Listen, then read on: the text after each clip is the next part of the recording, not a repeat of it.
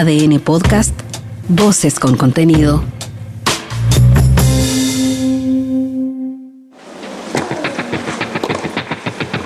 Toma tu raqueta y prepara tu mejor golpe.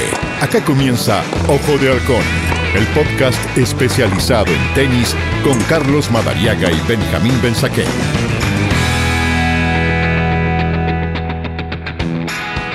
¿Qué tal? ¿Cómo les va? Sean todos bienvenidos a esta nueva edición del podcast de tenis que llevamos a ustedes semanalmente a través de las plataformas digitales de ADN. Esto es Ojo de Halcón, hashtag ADN Ojo de Halcón, con la posibilidad de analizar todo lo que implica el desarrollo de la pelotita amarilla dentro y fuera del país. Para eso nos contactamos como siempre junto a Benjamín Benzaquén. Benja, ¿cómo estás? ¿Qué tal Carlitos? Buenas tardes, ¿cómo están? Todo bien, nosotros por aquí dispuestos ya a conversar de una semana que lamentablemente terminó temprano para nuestros representantes chilenos y evidentemente que donde nos tenemos que centrar, donde tenemos que poner el ojo de halcón en este caso, es en la situación de un Cristian Garín que nos sorprendió a todos para bien y para mal desde la última vez que conversamos Benja. Para bien, me parece a mí, con la decisión de volver a ser dirigido por el gringo Schneider, la mala, claro, ninguno de nosotros esperaba que el sorteo lo deparara al chileno con Novak Djokovic y bueno, el serbio obró en consecuencia del nivel que tiene y lo despachó rápidamente ahí en, en Kazajistán, pero qué, qué sensaciones más ambivalentes me parece, ¿no, Benja? Sí, por supuesto, a mí me parece que lo más positivo es que ya tiene un entrenador de prestigio. Nosotros hemos dicho reiteradamente a través de este podcast y también de las salidas que tenemos en ADN Top que Cristian necesitaba un entrenador acorde a su calidad de jugador. Un tenista que estuvo entre los primeros 20 del mundo durante más de un año y medio, dos años, y que llegó, como llegó a ganarse un ATP 500 también, nos parece que tenía que tener al lado un entrenador con prestigio, con trabajo, con oficio, y no un ex colega tempranamente alejado del tenis, como en su momento lo fue Jorge Aguilar, y después Julito Peralta, personas con las que tengo una absoluta y muy buena relación, pero creo que para ser entrenadores o coaches de un jugador como Garín necesitaban antes haber experimentado desde las divisiones inferiores del tenis, que es como en el fútbol esto, Carlitos. Sí. Vos empezás siendo un buen entrenador cuando primero eh, jugaste la, B, después un equipo chico de la A, y a partir de ahí ya con el crecimiento te empiezan a tentar grandes equipos o selecciones. A mí me parece que esto debió haber pasado y por suerte pasó. Eh, se reintegró la amistad con el gringo Schneider, con Andrés Schneider, que dicho sea, de paso, desde que lo dejó a Garín hace casi dos años, estuvo trabajando con Federico Coria y lo ubicó a Coria también entre los primeros 100 del mundo a los 29 años, cuando Coria parecía un jugador destinado nada más que a seguir jugando a lo largo de su carrera a torneos Challengers. Es decir, Schneider tiene mano, tiene carrera, tiene respaldo para armar jugadores que luego entren al circuito grande. Los resultados buenos o no en ese circuito después se verán, pero a mayor cantidad de partidos y torneos de primer nivel que un tenista pueda jugar, mayor son las chances que va a tener de crecer en ese ambiente. Así fue la primera vez con Garín y esperemos que así sea ahora, a partir de esta semana que empezaron a trabajar juntos la segunda. Lo malo, bueno, era previsible, Garín no estaba jugando y Novak Djokovic parecía un león enjaulado al que había que abrirle nada más que la celda para que saliera a comerse el mundo en forma como lo hace siempre Novak, un 6-1-6-1 aplastante, pero no me deja ninguna sensación ni positiva ni negativa. Era lo que tenía que pasar. Novak llegaba a Kazajstán después de ganarse el torneo ATP de Tel Aviv ante un gran jugador como es Marín Chilich en la final. Y bueno, siguió con el ritmo que tiene el que para mí es el mejor tenista del mundo en este momento. ¿eh? Que no pudo jugar eh, torneos por lo que ya sabemos, la vacuna, el impedimento, ha perdido más de 5 o 6 mil puntos, incluso ganó el abierto de Inglaterra y no solo defendió los puntos del año pasado, sino que los perdió, porque el abierto de Inglaterra no daba puntos. Toda esta chance que ahora ha aprovechado Carlos Alcaraz, la ha aprovechado porque no juega Novak, porque Novak perdió los puntos sin poder defenderlos. Yo no, entiendo que el chico español va a ser y ya es una figura refulgente en el tenis.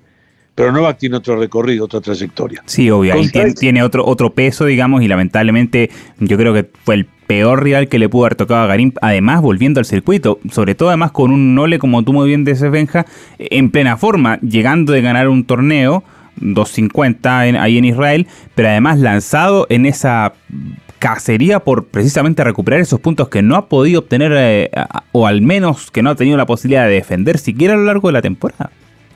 Es la verdad. En todo caso, hay que decir que Garín, que posiblemente pueda jugar el torneo de Florencia en Italia, en la Está listo, de hecho, ven. Está, listo, hay que marcarlo porque de hecho eh, estaba tres lugares fuera eh, del cuadro principal, tenía que jugar la quali, pero corrió la lista y Garín ya está listo en el cuadro principal. Vamos a ver si es que tiene un poquito más de fortuna en este sorteo de cara al torneo ahí en Italia, que claro, también va a ser toda una rareza porque es un torneo en canchadura, a diferencia de la tradicional arcilla que generalmente marca los, los, torneos cuando hablamos siempre de Italia, que lo vinculamos inevitablemente al polvo de ladrillo. Eso también va a ser una cuestión bastante, bastante particular. Sí, además se juega bajo techo. ¿eh? Además además. Entonces ya estamos hablando también de otra bola, otra velocidad. Bueno, Garín lo que tiene que hacer es jugar, retomar confianza, como lo había hecho al principio de su trabajo con Vendrell, cuando tuvo muy buen Roland Garros, por ejemplo. Otra vez volver a retomar, lo que pasa es que le queda poco, pocos torneos de acá a fin de año.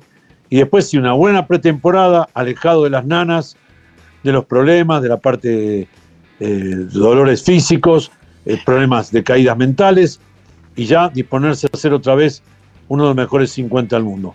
Es lo que le decíamos a Garín y también, como lo decimos reiteradamente al tenis chileno, porque pelear un lugar en el Grupo Mundial en marzo eh, va a ser necesario para pelear eso, tenerlo a Garín en buenas condiciones, porque si después se asciende, también Garín será necesario junto a Tabilo y Nico Jarry para eh, disputar una etapa de la parte mundial de la Copa Davis ya con intenciones de avanzar. Absolutamente. Y en ese aspecto es importante precisamente que los eh, jugadores vayan tomando ese mayor ritmo de competencia. Algo que también nos deja una sensación agridulce en el caso precisamente de, de Linko Yarri, que mostró una muy buena cara la semana pasada en Corea del Sur, ganándole un set a Casper Ruth, pero después pierde ante un 450 en la clasificación de, de Tokio y queda sin actividad y de hecho todavía no tenemos eh, claro para cuándo va a volver a jugar eh, Nico Yarri, que te deja también esa sensación agridulce de verlo competir mano a mano con Casper Ruud, le jugó un muy buen partido, más allá de que perdió en tres sets, pero después pierden de un 4.50, como les digo, ahí en, en Japón, también en cancha dura, mm, no techada en este caso, y te vuelve a dar el bajón de decir, bueno, ¿qué podemos esperar de, un, de, de Nico Yarri en definitiva? Es una cuestión todavía que necesita tomar esa mayor regularidad en los torneos a nivel ATP, Benja. Sí, yo creo que va a tener en algún momento, eh, como, mira, a todos los tenistas le pasa, estábamos hablando del caso Coria hace un rato. Coria fue durante más de 10 años el hermano de Guillermo. Sí, pues. Eso fue. Y él mismo lo decía. Me miran como si yo fuera igual o mejor de lo que fue mi hermano. Y eso es imposible. Un tenista es una cosa y otro otra, no, no tenemos nada que ver. Pero cargo con ese peso. Lo tomó el gringo Schneider hace un año, un año y medio, y lo ha colocado entre los mejores 100 del mundo después de una larga, una larga recorrida por circuitos Challenger de Corea. Todos los tenistas tienen su oportunidad. La tuvo Garín en su momento y la supo aprovechar, meterse entre los primeros 50. La tuvo Alejandro Tavilo. Ahora le va a llegar a Jerry porque en algún momento el tren pasa. Siempre hay que saber de qué forma uno lo toma. Si en la primera subida del vagón o en la última pero el tren pasa. Eh, el Nico la va a tener, esa oportunidad. Quizás ya también estemos hablando más de un comienzo regular, sin lesiones y sin problemas del próximo año, para tener un buen abierto a Australia, ojalá ya entre los que entran directo al cuadro principal y de ahí pegar el salto a la temporada de verano. Una temporada de verano que también toquemos este tema, habla de los, las famosas cuatro fechas de la arcilla sudamericana, cuando termina el Campeonato Abierto de Australia. Claro, hablamos de Córdoba, Buenos Aires, Río de Janeiro y Santiago, por supuesto. Hay que recordar que en la primera semana que tiene que ver con Córdoba, se va a jugar la Copa Davis. Ah, claro. Así que esa sería una fecha ya casi a considerar nula para algunos de los tenistas que participan en sus equipos y no van a poder jugar Córdoba. Detalle no menor para Tabilo, que tiene que defender la final. Defender la, final. Y hay otro tema no menor también. Te voy a decir cuál es. Existe la gran chance de que finalmente sea Buenos Aires el ATP 500. Perfecto. Entonces sería Córdoba, con menor cantidad de jugadores de nivel, por el tema de la Copa Davis, dos ATP 500 seguidos que lo van a jugar todos, pero hay que ver qué llega a Santiago, qué queda en Santiago. Que ya es un problema, independientemente de si son o no 500 los anteriores torneos, ya el hecho de ser la cola del circuito sudamericano con los Masters de Indian Wells y de Miami a la vuelta de la esquina, ahí es donde gana puntos Acapulco, que es donde generalmente los tenistas de gran nivel se van porque ya van a preparar la gira sobre cemento. Y esto ya le pone otra piedra adicional de tope al, torneo chileno. Pero tiene un, tiene un algo bueno para los tenistas nacionales, que es que seguramente van a jugar el torneo con cuadros no tan duros, pero la calidad del torneo sigue siendo la misma, ATP 250. Así es.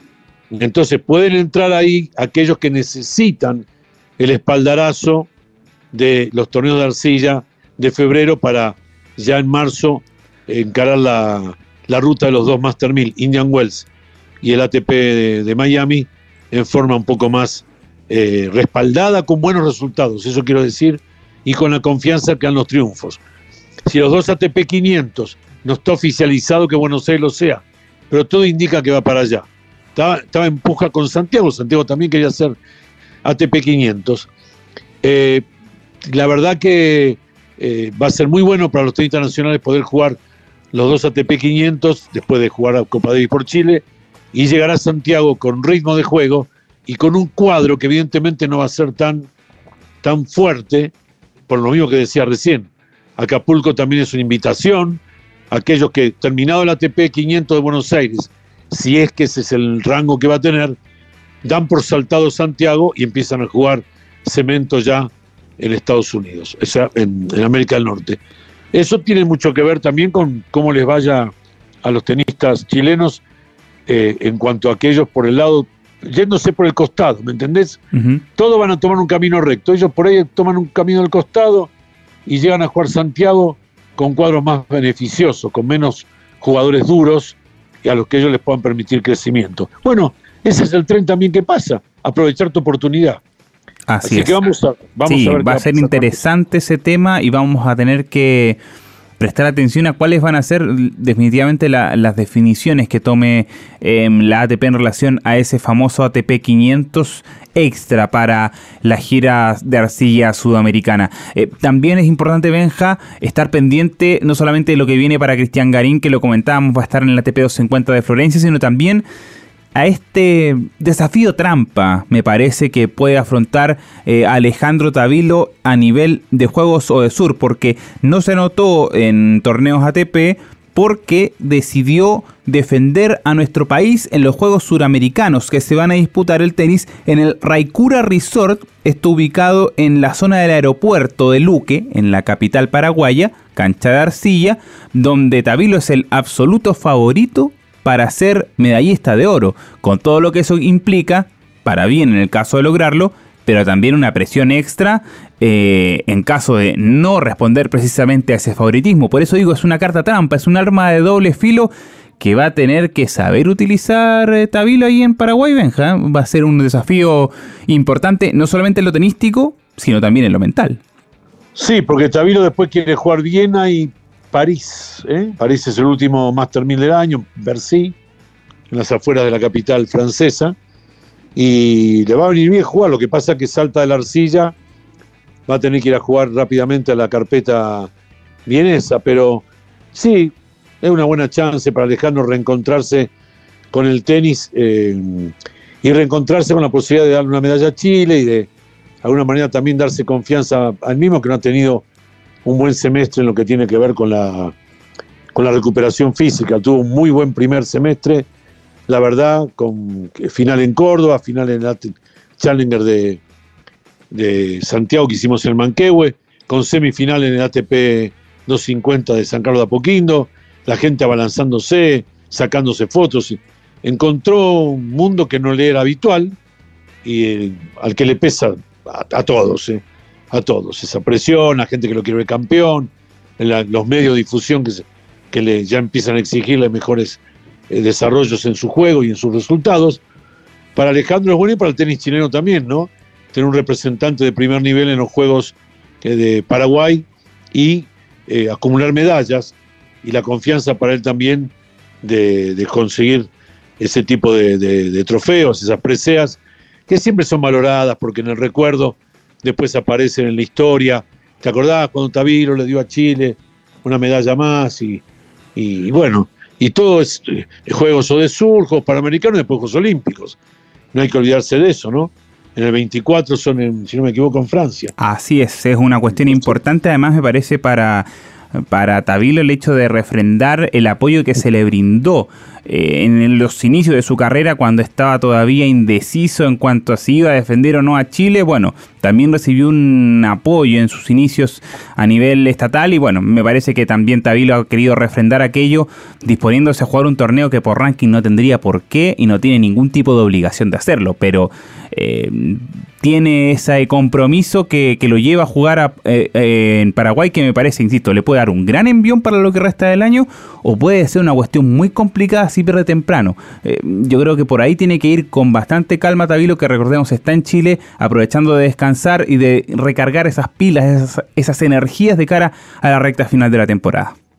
Bueno, esperemos realmente que Alejandro que empieza a jugar la semana que viene en, Asunción, decías, cerca de la cerca de la Comebol, ¿no? Me parece. Sí, en Luque, exactamente, tal cual. en un resort va a estar el, ahí la cancha donde se van a jugar, se va a jugar el tenis de los Juegos Suramericanos. Bueno, y con respecto a algo que habíamos estado conversando en su momento y que también en alguno de los despachos para la radio lo dijimos, este momento de Novak para mí, repito, el mejor del mundo, más allá de que el ranking dice que hoy es Carlos Alcaraz. Novak no es el número uno del mundo, por lo que no pudo defender. Y lo que defendió, en el caso de Abierto Inglaterra, este año Wimbledon, por imperio del ATP, no otorgó puntos a sus jugadores. Pero Novak está con la mira puesta, ha ganado Tel Aviv. Lo más probable es que tenga una buena actuación, ya está en cuarto y final en Astana. Luego van a, seguramente va a jugar Viena y va a jugar también el Master 1000 va a recortar la ventaja que le lleva Alcaraz, que perdió sorprendentemente en la primera ronda de, Astana con un David Goffin, el belga, que venía de la cual, llegaba de la cual, y fíjate, y le ganó en el estreno del número uno del mundo, sí, pues. en el estreno, como uno del mundo Alcaraz, en la primera ronda. Ahora, le tocó una condición jodida para jugar a, Alcaraz, convengamos, el hecho de pasar del US Open con todo lo que significa a una carpeta que es prácticamente de hielo, por decirlo así, de manera exagerada, claro, eh, a, la que está en Astana, me parece que claramente Gofán estaba más adaptado a las condiciones y, se lo hizo sentir, evidentemente. Sí, claro, evidentemente no es fácil adaptarse a eso, que hay que jugar con patines en ese tipo de cancha. Sí. Pero bueno, es lo que toca en esta época del año, todo el mundo lo sabe. Ya se empiezan a disputar más torneos bajo techo que outdoor, aunque sean cemento, ya empiezan a ser todos adentro. De hecho, decíamos recién, eh, Cristian Arima jugar en Florencia la semana que viene, bajo techo y cancha rápida en la hermosa ciudad italiana. Pero lo más, eh, digamos, importante es que todavía queda espacio para una lucha entre Rafa Nadal y Novak Djokovic, que se va evidentemente a, transitar ya quizá por último año la temporada que viene, eh, arrancando Australia, donde Novak me imagino que te va a poder jugar. Y bueno, y esperamos que realmente eh, sea una lucha entre los dos para ver quién llega al final del año 23 como el mejor de la historia. A mí me parece que Novak un torneo o dos más en cemento va a ganar, en cancha rápida. Roland Garros sabemos hasta que juegue y mientras camine lo va a ganar Nadal. Como dijo Nicolás Almagro una vez, este va a tener 80 años y va a seguir ganando Roland Garros. este, eso dijo Nicolás Almagro, que siempre empezaba, ganándole todos los partidos a Nadal y Nadal se los daba vuelta. Le ganaba el primer set y estaba 3-1 en el segundo y Nadal se lo daba vuelta al gran español que pasó un par de veces por acá por Chile. Así que hay un, todavía un, un elemento más de atracción más allá de lo que puedan hacer Alcaraz, Sinner, Chapo Baló, Félix Ogier Leacim. Todavía los dos grandes que quedan, Novak Djokovic y Rafa Nadal, están dispuestos a dar un año más de disputa. Yo creo que Rafa, no sé por qué tengo la intuición de que no pasa el año que viene, ya tendrá casi 37 o 37 cumplidos, será padre, dentro de poco, si es que no ha sido padre en estos días. Se reúnen todas las condiciones, absolutamente. Absolutamente. Claro, y evidentemente va a ser muy importante entonces que Rafa realmente esté peleando con Novak una posibilidad que nos va a dar más atracción a nosotros en el entendido de, de tener otra arista, más allá de que los chicos de hoy empiecen ya definitivamente a apoderarse del circuito, que todavía los dos grandes veteranos sigan dando batalla va a ser muy importante. Y que los tenistas de acá tomen el tren, como te decía, de una vez por todas. Eso es lo primordial. Absolutamente. Vamos a tener que estar pendientes precisamente de si se atreven o si pueden tomar ese tren y quiénes van a ser capaces de ir dándole vida al circuito de cara a estos últimos enfrentamientos, como se así todo parece indicar de cara a los dos eh, referentes que van quedando, digamos, de la gran generación del tenis, como lo son Novak Djokovic y el Rafa Nadal. De eso y mucho más vamos a, seguir conversando, pero en un nuevo capítulo la próxima semana de Ojo de Halcón. Para eso seguiremos junto a Benjamín Mensaquén. Benja, te mando un gran abrazo. Carlos, un abrazo para vos y para toda nuestra audiencia. Por supuesto que cada semana puede ir siguiendo los capítulos en los cuales analizamos, desmenuzamos, ponemos el ojo de halcón en el desarrollo del mundo del tenis a nivel nacional e internacional. Hashtag ADN Ojo de Halcón para todos los comentarios en nuestras redes sociales. Nos reencontramos la semana que viene con más del mundo del tenis. Que estén muy bien.